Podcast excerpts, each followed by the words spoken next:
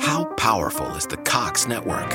So powerful that one day the internet will let your doctor perform miracles from thousands of miles away. Connecting to remote operating room. Giving a whole new meaning to the term house call. Operation complete. The Cox network, with gig speeds everywhere. It's internet built for tomorrow, today. Cox, bringing us closer. In Cox serviceable areas, speeds vary and are not guaranteed. Cox terms apply, other restrictions may apply. Trying to grab all the groceries in one trip? Oof, not how you would have done that. You know sometimes less is more. Like when you drive less and save with the USAA annual mileage discount. USAA, get a quote today. Hola, soy Hanna Fernández, divulgadora especializada en bienestar y descanso y autora del libro Aprende a descansar. Quiero darte la bienvenida a un nuevo episodio de mi programa de podcast A Guide to Live Well una guía práctica de bienestar en la que descubrirás de la mano de los mayores expertos cómo cuidar tu salud y tu entorno para vivir más y vivir mejor. La apnea del sueño puede afectar a cualquiera, incluso a niños. Según un estudio publicado en la revista The Lancet, cerca de mil millones de personas entre 30 y 69 años sufren apnea del sueño severa en todo el mundo, por lo que la variedad de pacientes es muy amplia, con distintas causas y problemas asociados. Se estima que más del 80% de las personas que padecen este trastorno no están diagnosticadas y por lo tanto no están recibiendo tratamiento que potencialmente podría cambiar sus vidas. Este trastorno respiratorio, que se caracteriza por la interrupción de la respiración durante el sueño, es más frecuente en hombres que en mujeres. La prevalencia aumenta con la edad y en el caso de las mujeres con la menopausia. Y lo peor de todo es que afecta no solo al paciente, sino a todo su entorno y muy especialmente a la pareja. Las consecuencias de sufrir este trastorno y no tratarlo afectan a la calidad de vida en general del paciente y en especial a la calidad de su sueño, ya que la arquitectura del mismo se desestructura y aumenta la somnolencia diurna. También afecta a la salud del sistema cardiovascular, puesto que cada apnea supone una puntual caída en la saturación de oxígeno que altera la media nocturna y termina ocasionando serios problemas cardiovasculares a medio largo plazo. Para entender este trastorno, qué síntomas nos pueden ayudar a identificarlo y las distintas opciones que existen para tratarlo, cuento hoy en el podcast con la doctora Patricia Bratos, odontóloga, ortodoncista y fundadora de la clínica dental Ferrusan Bratos. Como es habitual, antes de comenzar con la entrevista, quiero dedicar unos segundos a dar las gracias a mi mecenas de esta semana, Roventa, por apoyar este programa y por querer presentar en él su gama Ultimate Experience para el cuidado del cabello. Si has visto alguna foto mía, sabrás que desde hace 5 años luzco con mucho orgullo mis canas naturales. Pero ojo, dejar de teñirse no significa dejar de cuidarse el cabello, y para eso hay que recurrir a los mejores. La colección Ultimate Experience de Roventa incluye tres herramientas de nivel profesional indispensables para obtener un resultado de peluquería en casa. Un secador con motor nano digital con un potente flujo de aire para un secado rápido, la plancha con revestimiento de piedra mineral ultra deslizante y tecnología termocontrol, y un cepillo giratorio de aire caliente con distintos cabezales para cada tipo de cabello y con la función Style Assist para ajustar la temperatura y la velocidad de forma automática. Las cerdas Pro Keratin potencian el brillo y dejan el cabello suave y sedoso. Reinventa tu rutina de cuidado capilar y consigue resultados de peluquería en casa con la gama Ultimate Experience de Roventa. Descubre más en roventa.es.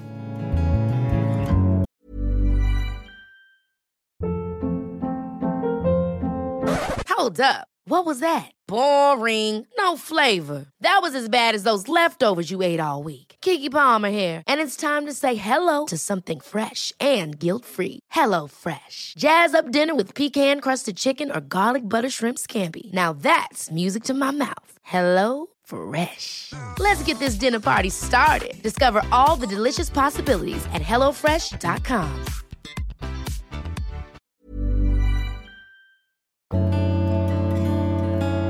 Bienvenida, doctora, y muchísimas gracias por aceptar la invitación a este podcast. Hola, Hanna, muchísimas gracias por la invitación y es un placer estar hoy aquí contigo. Pues eh, Patricia, te voy a llevar Patricia, bueno, voy a ir alternando, Patricia doctora, según me vaya saliendo. Eh, vamos a empezar hablando de la apnea del sueño, que es eh, un trastorno muy extendido, que es grave o potencialmente grave, y vamos a empezar definiendo, si te parece, exactamente qué es, o sea, qué es lo que nos pasa anatómicamente o les pasa a las personas que sufren apnea del sueño.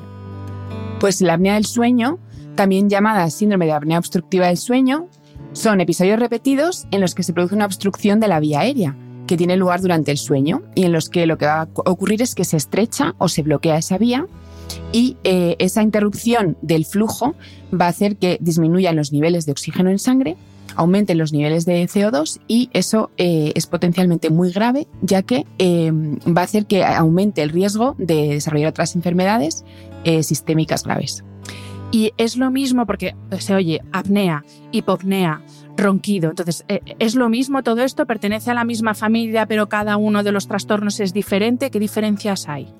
La apnea es la detención completa del flujo de aire hacia los pulmones y la hipopnea es la reducción, mm, o sea, una reducción parcial de ese flujo de aire eh, hacia los pulmones. Entonces, tras esa pausa de respiración, normalmente volvemos a, la normalidad, a veces con un ronquido fuerte o con un sonido parecido al de una persona cuando se atraganta. Entonces, el ronquido en personas con apnea eh, se produce mm, por la forma en que el aire se escurre a través de la, esa vía aérea que está más cerrada. Para los que nos estéis escuchando y tenéis la suerte de no haber escuchado a una persona con apnea, yo, es que mi hermano eh, sufre apnea del sueño. Y yo me acuerdo cuando todavía vivíamos los dos en casa de mis padres, que yo le escuchaba desde mi habitación y lo que tú escuchas cuando hay una persona que sufre apnea del sueño es... O sea, es como un impasse ahí que te quedas pendiente de, ¿se ha quedado? ¿Se infarta o continúa? Pues eso es lo que no lo he hecho así gráficamente. No te he pedido que lo hagas tú, ya lo hago yo, porque es que lo he sufrido y la verdad es que la persona que lo escucha es muy agobiante. Eh, es que te quedas ahí pendiente de si se queda en el sitio o si continúa. Efectivamente, porque te da la sensación que, ya no va a seguir no, Que no sale, efectivamente. Em, estos eventos respiratorios, ¿no? estos cortes en la entrada de oxígeno que, que nos comentabas, eh, ¿Cada cuánto suceden? ¿Cuánto duran? O sea, ¿es una cosa heterogénea o difiere completamente de un paciente a otro? ¿Cuántos suceden cada noche? Porque claro, no es lo mismo una que 700. ¿Cómo evoluciona este trastorno? O sea, eh, ¿de una noche a otra difiere o esto ya va increciendo y cada vez vas teniendo más apneas? ¿O, cómo, cómo evoluciona? ¿Cómo funcionan estos trastornos? Pues eh, generalmente la duración de las pausas suele durar entre unos pocos segundos a varios minutos. Madre mía. Y normalmente se producen entre 5 y 30 cada hora. Entonces, según la frecuencia de estas pausas, eh, surge la clasificación de la apnea del sueño. La apnea leve, si las pausas ocurren entre 10 y 20 veces por hora. La moderada si ocurre entre 20 y 30 veces por hora. Y severa sería ya si ocurre más de 30 mm, de esas pausas respiratorias por hora. Entonces, en cada paciente suele haber un patrón similar todas las noches y es importante conocer eh, la magnitud de esas pausas respiratorias y su duración. Entonces, una vez que sabemos cómo se ha producido este patrón, eh, abordaremos el tratamiento en función de la gravedad de la apnea. O sea, estamos hablando, si la severa es a partir de 30 veces, una persona, pongamos que duerme 7, 8 horas, o sea, 3 por 7, 21, 3 por 8, 24, 240 cortes de oxígeno al cerebro durante la noche. Claro, es que entonces estamos hablando de efectos muy graves. Mm. Mm. Vale. Em, bueno, una de las cosas que sucede con las personas que sufren apnea del sueño es que no, todas, no todos se despiertan con estos cortes de oxígeno. Eh, y por tanto no son conscientes de lo que pasa. Y de hecho es, muchas veces la pareja o en mi caso eh, el familiar que lo sufre el que se da cuenta de que algo no va bien y, pues le dice, oye, perdona, pero yo creo que por las noches tú no estás durmiendo bien. Entonces, eh, claro, esto sí tienes a alguien cerca, pero si no, una persona que, que sufre apnea del sueño, ¿qué síntomas diurnos puede identificar como, oye, ojo, alerta, mírate a ver que lo mismo por la noche está pasando algo? El paciente con apnea del sueño eh, presenta somnolencia diurna, incluso en situaciones sedentarias, y falta de concentración, cansancio por las mañanas, cefaleas durante el día, eh, falta de reflejos, por ejemplo, en la conducción. Incluso pues, eh, puede mm, haber alteraciones en las actividades profesionales, en cómo las van a realizar, fatiga crónica o alteraciones incluso en el humor. Entonces, todos estos síntomas van a tener un gran impacto en la eh, calidad de vida del paciente, que va a notar durante el día que le cuesta mucho realizar actividades eh, normales. Y físicamente puede haber síntomas, yo que sé, desde un dolor de dientes, porque claro, o, sequedad de la boca, o ¿esos síntomas también pueden aparecer o no tienen nada que ver? Esto serían otras cosas. No suelen tener tanto que ver. Los síntomas eh, que refieren los pacientes son más a nivel del sistema nervioso mm, derivados de esa falta de descanso y de la falta de oxígeno que puede distresar eh, pues al corazón y a, todos los, órganos vitales. Y ojo, porque igual que hay somnolencia diurna, em, por la noche puede que pasen las horas eh, que, entre comillas, se deben pasar en la cama. Es decir, que puede que el paciente esté siete, ocho, incluso más horas en la cama con la sensación de que duerme, pero no está descansando. O sea, que eh, también el número de horas que a veces, eh, sobre todo, bueno, en general, para hablar de un sueño de calidad, prestamos atención a las horas que estamos durmiendo, pero son horas durmiendo, no en la cama por lo que digo, porque ya os digo, mi hermano, por ejemplo, es que no se daba cuenta, él no lo sabía. Podía estar 10 horas de tiro en la cama es verdad que durante el día estaba muy cansado, pero él por la noche no, no, no, y encima como estaba tantas horas en la cama, pues él, nunca pensó que tenía un problema de sueño. Claro, no era consciente. Efectivamente. Vale, pues una vez que hemos visto esos síntomas, eh, vamos a ver cuáles son las causas que provocan este trastorno, porque aquí ya expláyate lo que quieras, porque me imagino que habrá causas tanto anatómicas, o sea, nuestra estructura de, todo lo que interviene en el proceso respiratorio, como causas del estilo de vida. No sé si hay algo que tenga que ver con la genética. ¿Qué causas eh, o qué provoca eh, estos trastornos de apnea respiratoria del sueño? Lo que primero eh, tenemos que analizar es que durante el sueño los músculos de las vías respiratorias se relajan. Entonces esto lo que va a provocar es que esas vías se estrechen y se reduzca el, flujo, de aire. En condiciones normales esta relajación no impide que el, aire vaya dentro y fuera de los pulmones. Sin embargo, en el caso de la apnea, las vías se estrechan tanto que van a interrumpir el flujo de aire. Entonces, ¿cuáles son los principales factores de riesgo ¿no? que nos van a hacer sufrir apnea? Eh, el primero es la obesidad sobre todo el exceso de grasa alrededor del abdomen o cuello. Entonces, em, sabemos que no todas, pero la mayoría de las personas con apnea obstructiva del sueño tienen sobrepeso. Los depósitos de grasa alrededor de las vías aéreas pueden obstruir la respiración. Entonces, eh, las afecciones médicas asociadas también con la obesidad, como el hipotiroidismo o el síndrome de ovario poliquístico, también pueden causar apnea del sueño. Además, pues se ha mm, visto que la gran circunferencia de cuello también es un factor asociado. Las maloclusiones de clase 2, como con la mandíbula hacia atrás, en las que la vía aérea también se estrecha. Tener más de 65 años, el riesgo de apnea va a aumentar eh, según eh, envejecemos. Y, por ejemplo, las amígdalas o adenoides grandes, que es la causa más frecuente de apnea en niños. Vale, porque esas apneas van a obstruir. Explícanos estas cosas, amígdalas adenoides grandes. ¿esto, esto quiere decir que tienen unas amígdalas de un tamaño mayor al normal y van a obstruir esa vía aérea, el paso del aire a través de, ese conducto, y entonces bloquean eh, el que el niño pueda respirar correctamente cuando duerme. Por eso, incluso esos niños eh, pues roncan y igual se despiertan con muchísimo cansancio. Entonces, es la causa más frecuente en niños porque suelen tener esas amígdalas o adenoides grandes que a veces, pues en el caso de que estén asociados a más problemas, incluso tengan una apnea importante, eh, se van a operar para, para reducir el tamaño y así acabar con ello. Y otras causas, pues eh, tener antecedentes familiares de apnea del sueño, eh, la diabetes, por ejemplo, eh, suele ser más frecuente la apnea en pacientes que padecen diabetes. La congestión nasal crónica es otra también. Eh, ya que va a ocurrir en el doble, con el doble de frecuencia en aquellos que tienen congestión nasal eh, constante durante la noche, les va a impedir, impedir, respirar bien. Y luego las vías aéreas estrechos, que es el factor genético que comentabas antes, si ya tenemos una vía, una vía aérea especialmente estrecha, pues nos va a predisponer a eh, padecer apnea del sueño.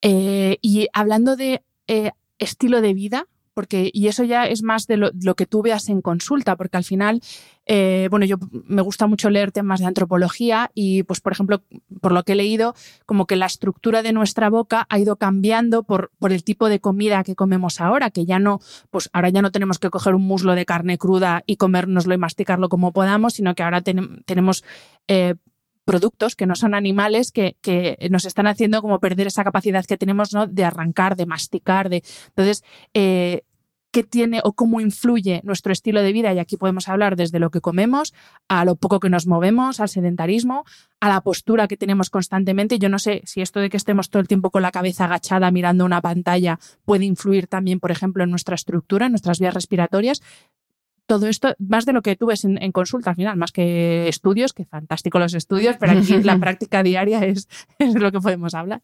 Claro, pues en general, eh, por ejemplo, lo que comentabas de, la evolución genética, eh, ha pasado que ahora se ve en consulta que ya casi hay muchos niños que nacen sin muelas del juicio, porque efectivamente esa alimentación que tenían antes pues, los hombres de las cavernas, tenían que eh, utilizar los dientes para comer carne y ahora ya hay una involución genética, no existen esas muelas del juicio, no erupcionan y entonces ya vemos en consulta que no existen, eh, por ejemplo, las muelas del juicio.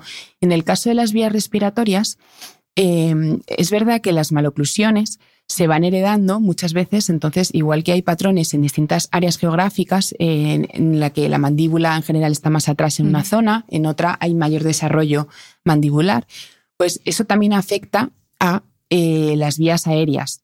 Pero, por ejemplo, el, a nivel postural, la, vía aérea tiene un diámetro el que tiene. Entonces suelen ser más causas anatómicas y sobre todo si derivadas del sedentarismo, de la obesidad, de la mala alimentación, en la que eh, realmente pues cada vez eh, estamos empeorando un poco a veces la, la, forma, la calidad de vida. ¿no? Mm.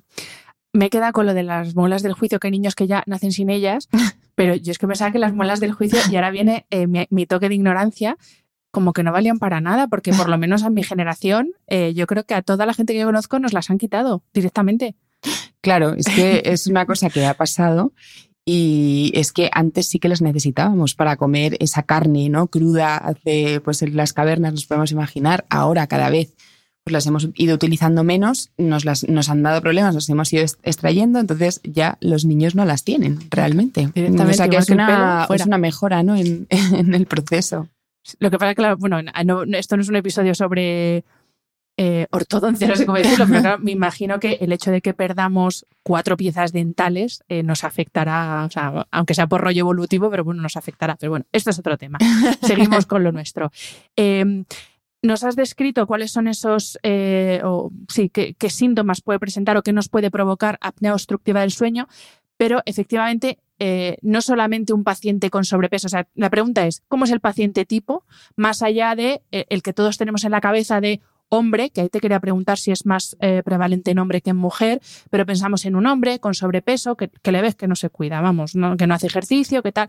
Pero cómo es ese paciente tipo más allá de este estereotipo que tenemos en la cabeza, porque eh, me imagino que habrá gente que no tenga sobrepeso y que también sufra eh, este tipo de trastornos por otros problemas anatómicos u otro tipo de problemas.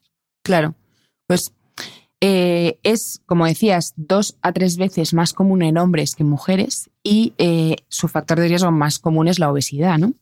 Pero afecta también a pacientes con normopeso por factores anatómicos, efectivamente, una mandíbula eh, más hacia atrás, en la que la vía aérea es más estrecha, no tiene por qué tener obesidad. Eh, además, también afecta a mujeres, es decir, que la prevalencia en hombres es del 3 al 7% y en mujeres es del 2 al 5%, es decir, que en mujeres también eh, ocurre, y además en niños, como comentábamos antes, en los que suele ser por las adenoides o esas amígdalas grandes. Entonces, realmente la, aunque el patrón de paciente tipo sí que es hombre y tiene obesidad, existe un abanico mucho mayor que abarca a niños, mujeres y muchos pacientes con normopeso. De hecho, en la consulta la mayoría de los pacientes que vemos tienen normopeso y, y sí que refieren ya esos ronquidos, eh, esa, esa, falta de, de concentración durante el día, ese cansancio y realmente mm, nos están preguntando qué es lo que les pasa y, si puede tener que ver algo con la respiración. Mira, me acabo de, acordar, te lo quería haber preguntado antes, pero claro, por ejemplo, hay un tipo de ronquido que es, digamos, postural. O sea, pues esto que estás roncando, te dan el codacito, te das la vuelta y dejas de roncar pero la apnea no es una cuestión postural. O sea, no es que tenga una almohada que me hace, que me, me, obstruye, me, hace ponerme en una posición que me obstruya las, vías respiratorias. No, no, puede ser una cuestión postural. O sea, es algo que sucede duerma como duerma, por aclararlo.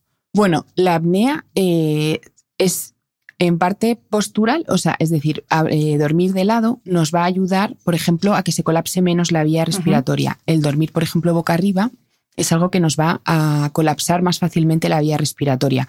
Pero hay otros factores que son anatómicos, como hablábamos, unas adenoides grandes, que realmente son un obstáculo que tiene la vía aérea o una posición eh, retrasada de la mandíbula que no dependen de cómo duerma, ¿no? Si duermo de lado o. Pero siempre, si dormimos de lado, vamos a ayudar a, que se colapse menos la vía aérea que si dormimos en, boca arriba. El ronquido realmente es ese sonido que pasa a través de la vía aérea cuando está estrechada, ¿no? Pero la apnea es algo más allá porque se produce ese bloqueo en la respiración, esa pausa larga y la, diferencia principal es que no llega oxígeno a los pulmones durante esos segundos. Entonces es esa falta de oxigenación eh, la que realmente provoca ese problema en la oxigenación en la sangre. Y volviendo a hablar de hábitos, eh, hay dos hábitos. Eh, uno de ellos, yo, bueno, soy de la Liga Antitabaco absolutamente, o sea, no, concibo, soy exfumadora, ojo para la gente que me escucha que a veces pueden pensar, jo, qué radical, no, no, hablo con conocimiento de causa porque yo era fumadora y he llegado a fumar dos cajetillas al día durante más años de los que me gustaría reconocer, o sea que hablo con conocimiento de causa. Y también digo que se puede dejar y no cuesta tanto y no engordas tanto como dicen. Pero em, sí que hay, hay, dos hábitos por los que te quiero preguntar eh, en cuanto a cómo afectan a este tipo de patologías, que son, uno, fumar y dos, el consumo de alcohol. Yo no digo que sea de la liga anti-alcohol porque de vez en cuando me tomo un buen vino, pero ojo, también ojo con, el consumo excesivo. Pero bueno, si te parece, vamos a hablar, Patricia, Patricia primero del tabaco y después hablamos del alcohol, ¿vale? Pues eh, el tabaco eh, evidentemente va a agravar la apnea de sueño, al igual que el alcohol. En el caso de consumo de alcohol, sedantes o tranquilizantes, eh, agravan la apnea del sueño porque relajan los músculos de la garganta, razón por la que, claro, eh, empeora eh, este cuadro, ¿no? Entonces, como tú decías, fumar tiene un abanico enorme de causas por las que deberíamos siempre dejarlo y, desde luego creo que la apnea es una de ellas, pero sabemos todos los efectos negativos que tiene en la boca, en la piel, en los pulmones, entonces, está ya, hay estudios que han relacionado el tabaco con la apnea del sueño, al igual que con el alcohol. Es decir, dejar de fumar y dejar el alcohol va a reducir la prevalencia de la apnea del sueño. Pues ahí lo tenéis. Más claro, agua. ¿Y eh, existe alguna patología que pueda provocar o agravar eh, los casos de apnea obstructiva del sueño, o sea, patologías, es decir, alguna enfermedad de algún tipo que pueda provocar o agravar estos casos? Sí, algunas patologías, como por ejemplo la disfunción sinusal, que es eh, una anomalía cardíaca, ¿no? O la insuficiencia cardíaca congestiva, la hipertensión arterial, la diabetes tipo 2 o la enfermedad de Parkinson, son eh, algunas de las afecciones que pueden aumentar el riesgo de apnea obstructiva del sueño.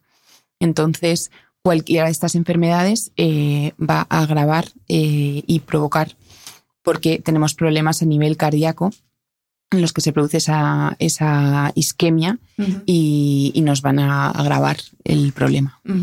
Claro, en este caso me imagino que es más complicado el tratamiento, porque claro, no solo tienes que tratar una apnea, sino una disfunción cardíaca, ¿no? En la mayor parte de estos casos que nos dices. Claro. Eso ya me imagino que cómo lo tratáis. O sea, ¿lo tratáis vosotros, por ejemplo, la parte que tiene más que ver con vías respiratorias junto con un cardiólogo? ¿O cómo tratáis? Normalmente en la apnea del sueño nosotros eh, diagnosticamos siempre el primer paso. Vamos a hacer un estudio del sueño. En la polisomnografía eh, vamos a ver eh, cuál es la gravedad de esa apnea, porque si la apnea es leve o moderada es cuando nosotros, los ortodoncistas odontólogos, podemos utilizar los aparatos de avance mandibular pero si no, en los casos más severos, eh, utilizamos el CPAP, que es un dispositivo de, presión como una mascarilla, que eh, lo que va a hacer es oxigenar y abrir esa vía aérea. Entonces, en los casos graves, siempre vamos a trabajar de manera multidisciplinar.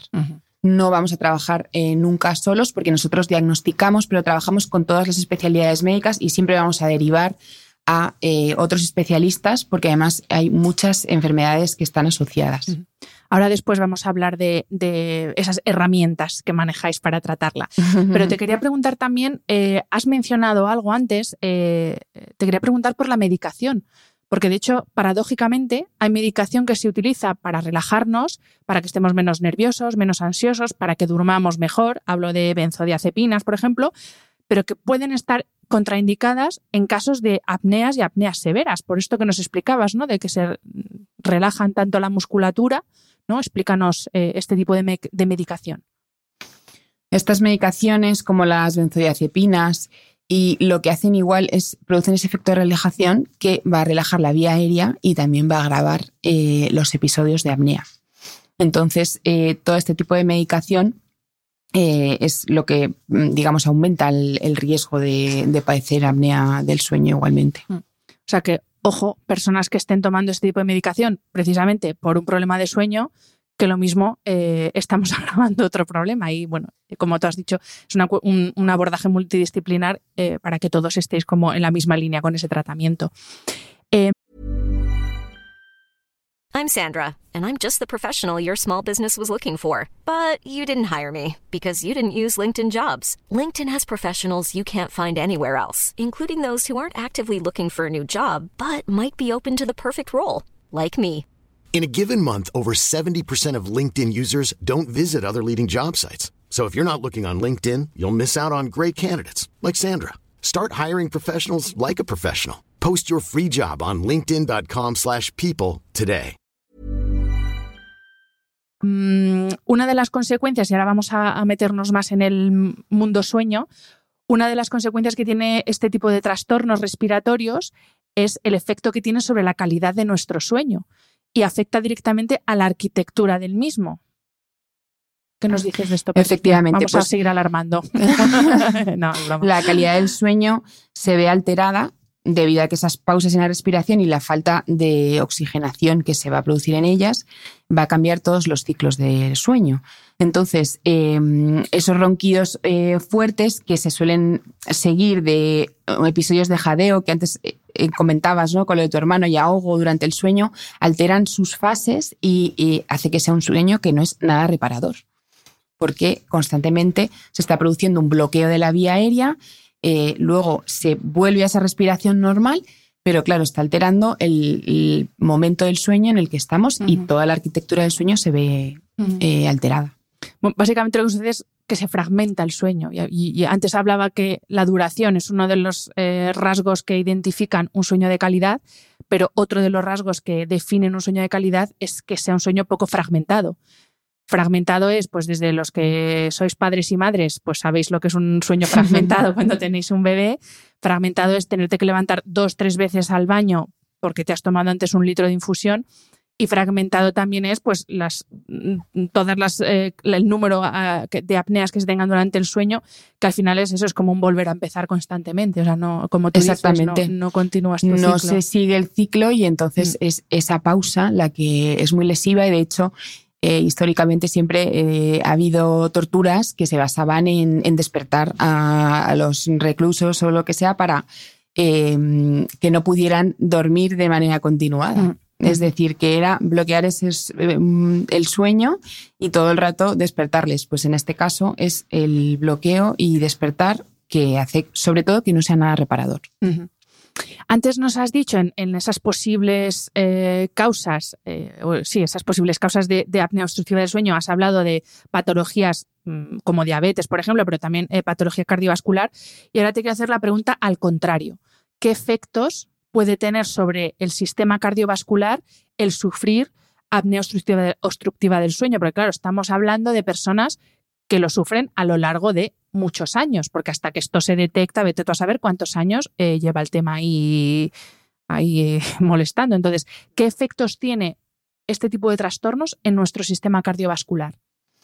Pues em, el síndrome de apnea del sueño lo que hace es aumentar ese riesgo cardiovascular debido a que el dejar de respirar durante el sueño baja el nivel de oxígeno en la sangre, eh, lo cual produce una situación de estrés cardiovascular y eso va a afectar a todo el organismo. Entonces, eh, por eso se asocia a la hipertensión arterial durante la noche y a un aumento del riesgo eh, cardiovascular asociado a, también a esta. ¿no?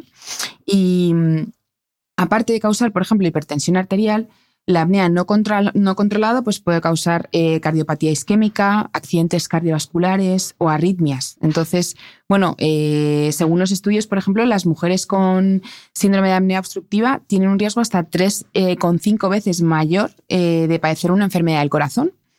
Y el riesgo, por ejemplo, en los hombres es hasta 4 y 5 veces mayor. Es decir, que la apnea, esa isquemia que se va a producir, la falta de oxigenación a nivel cardiovascular, es un factor eh, muy importante. Mira, te iba a preguntar justamente por las mujeres, porque aunque antes nos has dicho que es un, un tipo de trastorno más prevalente en hombres, pero quería preguntarte si hay un momento, porque hay un momento, iba a decir fatídico, pero no, no es fatídico. Hay un momento importante en la vida y en la salud de las mujeres que es la llegada de la menopausia. Y justamente eh, con la menopausia aumentan mucho eh, los problemas cardíacos que pueden tener las mujeres y el riesgo cardiovascular de las mujeres. Y te quería preguntar si justamente con respecto a este tipo de trastornos respiratorios, vosotros veis en clínica que a partir de la edad, pues pongamos los 50 años, por poner una, edad concreta, pero alrededor de esa edad, ¿ves que estos trastornos son más prevalentes en mujeres o se agravan o en la clínica no habéis visto esto? La menopausia en este caso, lo que comentabas, eh, las hormonas producen ese efecto de protector a nivel cardíaco. Entonces parece ser que con ese cambio hormonal sí que eh, aumenta el riesgo de padecer eh, enfermedades cardíacas. En el caso de la apnea, como es un tema más estructural, no, no se produce un efecto tan causal como sí que es en el caso cardiovascular pero creo que a partir de esa edad, como puede haber mujeres que llevan tiempo sufriendo apnea, ya eh, empiezan a consultar más a partir de, ese momento porque ya notan que es algo que, les está afectando eh, en su vida cotidiana. Y esto también, claro, eh, ojo, señoras, alrededor de la menopausia, porque puede ser que pensemos que hay un problema de sueño por la causa hormonal, que es muy común, pero ojo que también podemos tener un problema de sueño por esto que estamos hablando, por trastornos respiratorios, y es algo que muy pocas mujeres se plantean. Por eso de que los que roncan son los hombres, que también son estos tópicos tan extendidos, tan absurdamente extendidos, pero que también hay muchas mujeres que roncan y que padecen apnea del sueño. O sea, que, no todo es las hormonas, que sí que nos juegan ahí un poquillo de mala pasada con la menopausia, pero no siempre son ellas. Claro, sí, sí, totalmente. ¿Y vosotros en, consulta, Patricia, veis eh, casos de ya no te digo el que, el que sufre la patología, sino el que sufre al que lo sufre, con todo el cariño, esto dicho, que yo he hablado de mi hermano con todo el cariño, Mani, no, no me odies. Eh, pero claro, cuando llegan a consulta, llegan desesperados, desesperadas las parejas diciendo, por favor, haced algo porque es que yo no puedo, no puedo más, porque ya, lo he dicho antes, puede que la persona que lo sufre no se entere y el que, el que duerme al lado es el que tiene un sueño fragmentado y está arrastrándose por las esquinas. O sea, los familiares y las personas que, que, duermen al lado de este tipo de pacientes lo sufren y mucho. De hecho, eh, hace poco tuve el caso de un chico más joven que me decía que era su novia la que le había mandado mm, que por favor mirara eh, qué le pasaba con los ronquidos, con el sueño, porque ella no, no había manera de, de, dormirse, o sea, no podía conciliar el sueño. Y luego hay otros casos en los que produce eh, un grado alto de ansiedad, porque esa pareja eh, siente que ese ahogo, esa parada en la respiración, no sabe cuánto va a durar, si le ha pasado algo, y entonces ve que constantemente se están produciendo esas pausas y, le genera muchísimo estrés el pensar que va a tener un problema cardíaco o incluso un infarto, como comentabas antes. Entonces es un sueño muy poco reparador porque la otra persona está en alerta constante, le genera ansiedad y en otros casos es porque ese, ronquido no les permite dormir y sobre todo están pendientes de la otra persona de tengo que ver qué le pasa o, y hay casos que me cuentan que se van a dormir a otra habitación pero que, quieren saber si, si, se puede hacer algo porque ya digo yo que no porque que estás pendiente igual. estás igual de pendiente porque como sabes qué está pasando es que ya no duermes ya os lo digo yo. Claro claro. Y justamente porque puede haber personas que nos estén escuchando y, que todavía no, no o que hasta ahora no acabarán de entender el papel del, del odontólogo en todo esto pero es que vosotros sois clave para diagnosticar en la mayor parte de los casos estos trastornos, porque claro, vosotros ya solo con un vistazo, eh, que me entienda la, expresión, podéis ver si ahí hay una malformación, una maloclusión o algo que está provocando esos problemas, ¿no? Sois clave en el diagnóstico en este caso. Claro, el, como hablaba antes, eh, con la apnea siempre es un trabajo en equipo, entonces eh, es siempre multidisciplinar, hay muchos profesionales y realmente cualquiera que lo diagnostica pues eh, realmente es maravilloso que, lo, que, pueda eh, poner en alerta eh, ese diagnóstico y rápidamente derivar al paciente para hacerle el estudio del sueño y que se pueda corregir esa apnea. Entonces, nosotros lo que sí que tenemos en consulta son muchísimas pues, consultas sobre los ronquidos, sobre esa falta de sueño, quizá.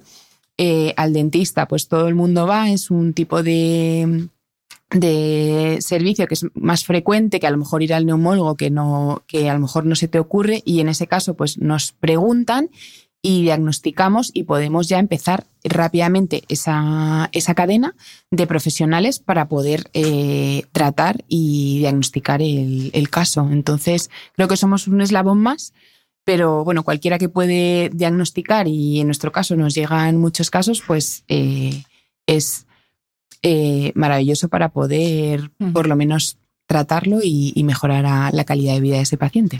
Y lo antes posible, porque en estos casos sí que cuanto antes eh, se diagnostique, mejor para todos.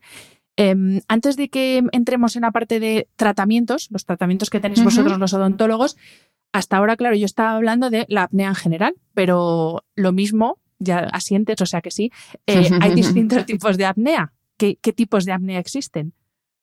Pues hay eh, dos tipos de, apnea principales. La apnea central del sueño ocurre porque el cerebro no envía señales a las vías aéreas. Entonces, a los músculos que controlan la respiración. Es decir, que esta apnea está asociada más a personas que tienen un problema eh, de salud o accidente cerebrovascular, por ejemplo. Entonces, eh, es esa, mm, esa acción que hace que la vía aérea no, no se contraiga. Entonces, en el caso de la apnea obstructiva del sueño, que es la más común y es la más frecuente, de la que, bueno, hemos hablado más, eh, es diferente porque em, no se produce la respiración normal eh, debido a que las vías aéreas están obstruidas. En el otro caso es el cerebro el que no va a mandar esa señal en la apnea central. Entonces el tratamiento es un tratamiento más sistémico a nivel de otro tipo de patologías. Claro, claro. Vale, pues vamos a, ver a los. Es que me he quedado pensando, de, claro, ahí tiene que entrar el neurólogo y tienen que entrar, porque si es un tema ya de que el cerebro no da la orden, eh, se complica todavía más. Pues vamos a hablar, si te parece, Patricia, de los tratamientos para tratar la apnea obstructiva, que es la que, pues como tú has dicho, de la que hemos estado hablando más en general durante toda la charla. Eh, y aquí vamos a hablar, pues eso, de, bueno, ya nos, nos has, ido mencionando eh, un dispositivo de avance mandibular, CPAP, hemos mencionado también IBPAP, o sea, mm, todo, todas las chuches que tenéis para tratar esto, si se me permite la expresión. Eh, qué son y cómo funcionan. Porque luego, claro, esto cuando llegas a casa y te encuentras eso, que es como un, casco de Top Gun, dices, Dios mío, ¿esto qué es? Entonces, cuéntanos. bueno, un poco para hablar del tratamiento, es muy importante, como te comentaba al principio, hablar del diagnóstico. Entonces, eh, siempre, una vez que hemos diagnosticado la apnea del sueño, tenemos que determinar la gravedad de la misma, porque no es lo mismo tener eh, una apnea leve en la que hay pocas apneas por hora o una apnea grave en la que, como hemos comentado antes, ya estamos hablando de más de 50 apneas por hora. Entonces, en ese caso, eh, es en lo que va a variar el tratamiento. Entonces, eh, siempre tras la polisomnografía, que es ese estudio del sueño que normalmente se hace a nivel hospitalario, entonces lo ideal es el paciente duerme en un centro donde le van a colocar una serie de electrodos y eh, van a monitorizar pues, a nivel cerebral, cardíaco, la arquitectura del sueño, todo tipo de detalles. Y con esto vamos a sacar eh, esos números de número de apnea por hora, que es lo que eh, nos va a ayudar para poder determinar cuál es el mejor tratamiento. Entonces, en las apneas graves, siempre estará recomendado ese aparato que es el CPAP, es una presión de aire que lo que va a hacer es mantener la vía aérea abierta y oxigenar de manera constante y continua eh, al paciente. Entonces, aunque puede parecer que es muy incómodo, que sí que puede, tiene un periodo de adaptación, realmente la mayor parte de los pacientes eh, tienen tales beneficios a nivel diurno de descanso y eh, todas sus sintomatologías mejora su calidad de vida tanto que realmente esas pequeñas incomodidades iniciales, pues normalmente la, superan. Entonces, en el caso en el que este sea una apnea grave, siempre eh, es la CEPAP, es el tratamiento de elección. En los casos en los que haya, que sí que los hay, algunos pacientes que no toleran ese aparato que tú comentabas de tipo Top Gun, ¿no? Em, que ahora la verdad es que son muy silenciosos, hay que reconocer que eh, pues han mejorado muchísimo y, ya no es los aparatos eh, que había antes, ¿no? En ese caso en el que no lo tolere, no pueda, hay pacientes que realmente es que no se encuentran con ello, pues eh, pasamos a los dispositivos de avance mandibular, que son los que hacemos nosotros, los odontólogos, o también eh, lo que hacemos es eh, tomar unos registros, escanear la boca del paciente y avanzar para hacer una apertura de la vía aérea y que con eso se produzca una oxigenación correcta. Entonces, es una acción mecánica en la que se tracciona de la vía aérea y entonces es un tipo de aparato que eh, va insertado en la arcada superior y en la inferior. Pero esto te iba a preguntar, ¿qué pinta tiene esto? ¿Como una férula, como un aparato? Claro.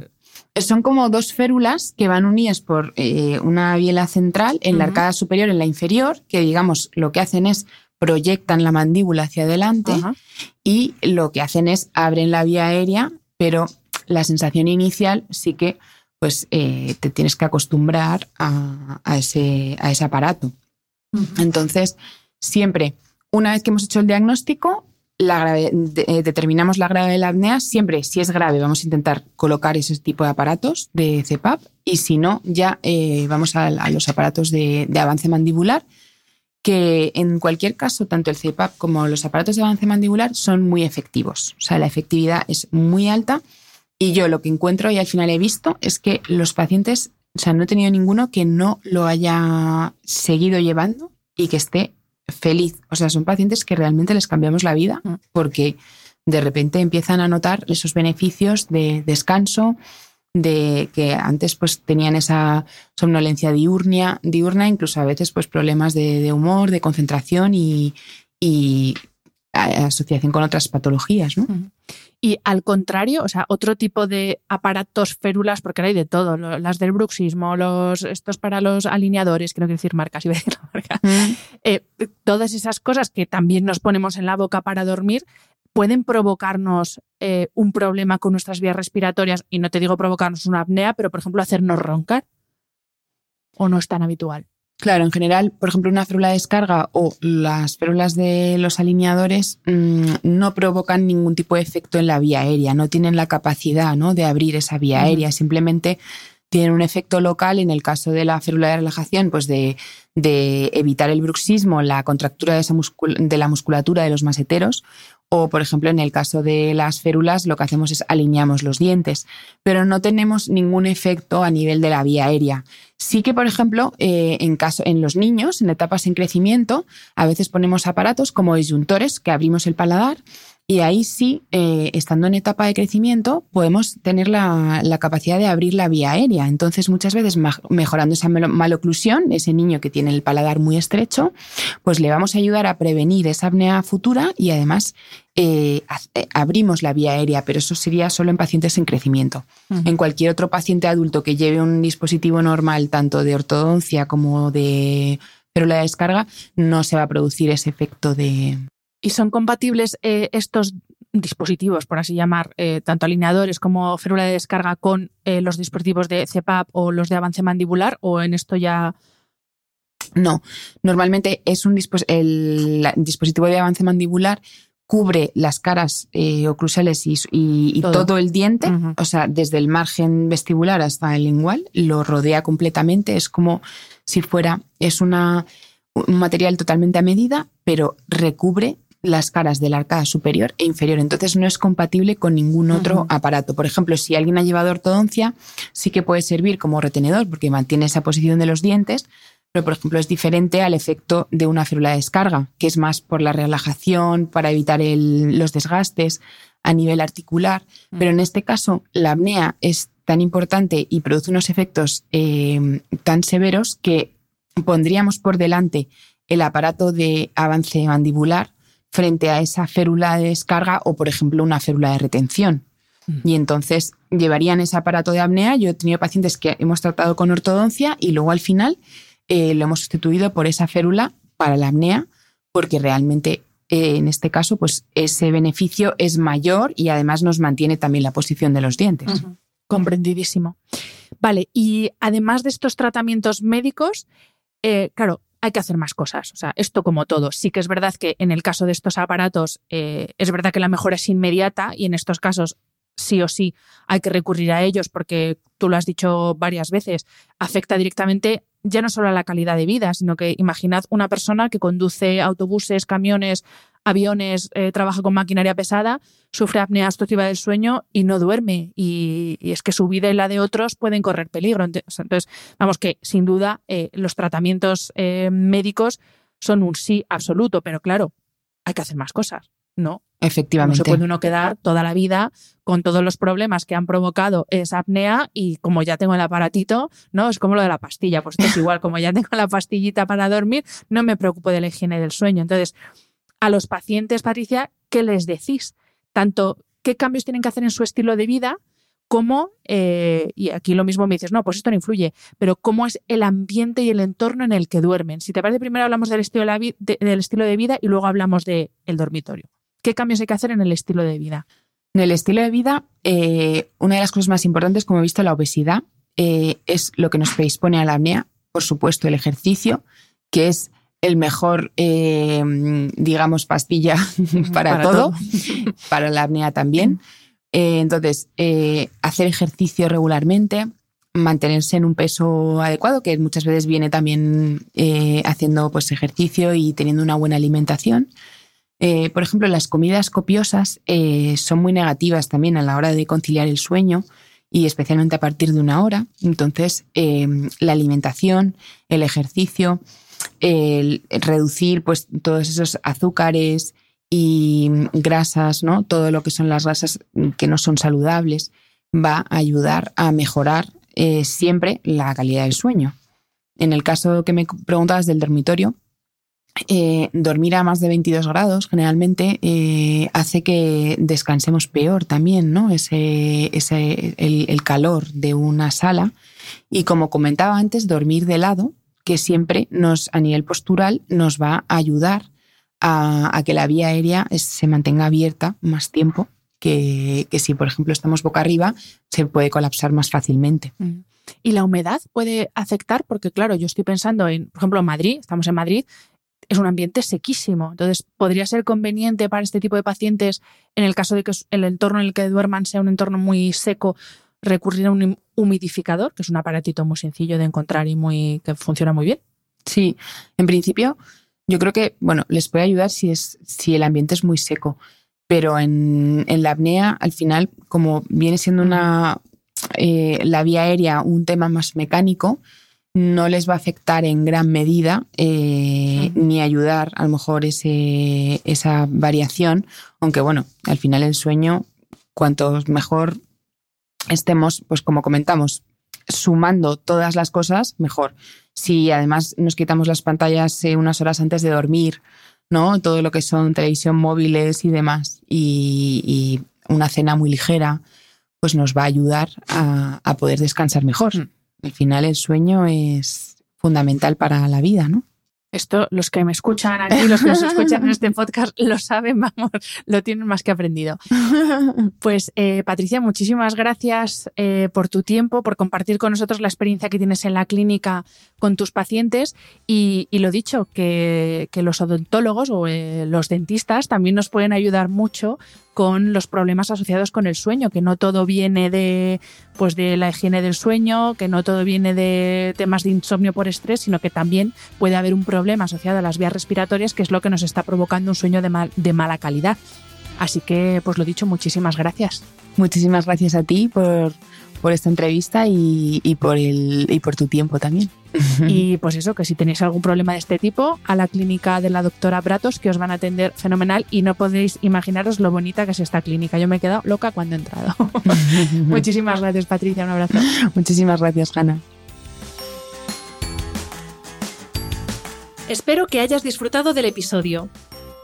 Este programa de podcast es independiente y en abierto gracias al apoyo económico de marcas que apuestan por mi trabajo y confían en mí para ayudarles a comunicar su mensaje. Los expertos que aceptan mi invitación a intervenir en este programa no tienen ningún tipo de vinculación con dichas marcas a menos que se especifique lo contrario. y todo el contenido de mi podcast, página web y redes sociales que haya sido patrocinado irá acreditado como tal. Gracias por ayudarme a que este proyecto siga siendo viable e independiente visitando la web de mis anunciantes, dejando reseñas, comentarios y valoraciones en las distintas plataformas de reproducción y compartiendo mi contenido en tus redes sociales. Mil gracias por estar al otro lado. Nos escuchamos en el próximo episodio.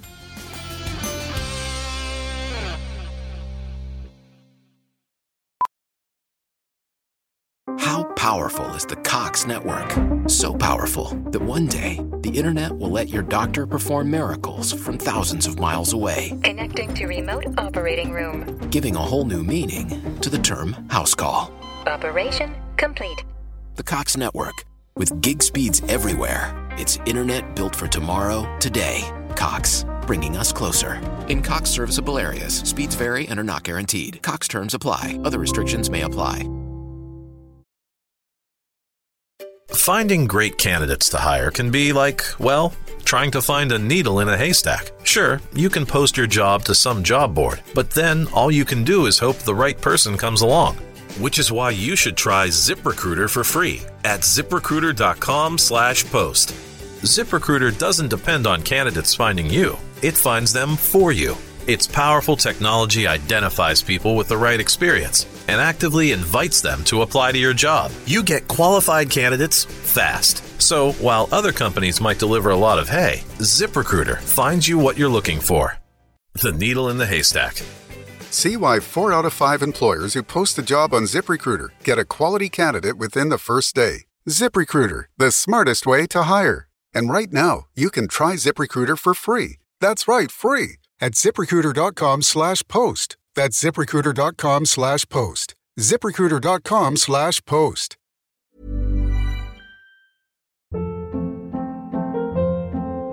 Hold up. What was that? Boring. No flavor. That was as bad as those leftovers you ate all week. Kiki Palmer here, and it's time to say hello to something fresh and guilt-free. Hello Fresh. Jazz up dinner with pecan-crusted chicken or garlic butter shrimp scampi. Now that's music to my mouth. Hello Fresh. Let's get this dinner party started. Discover all the delicious possibilities at hellofresh.com.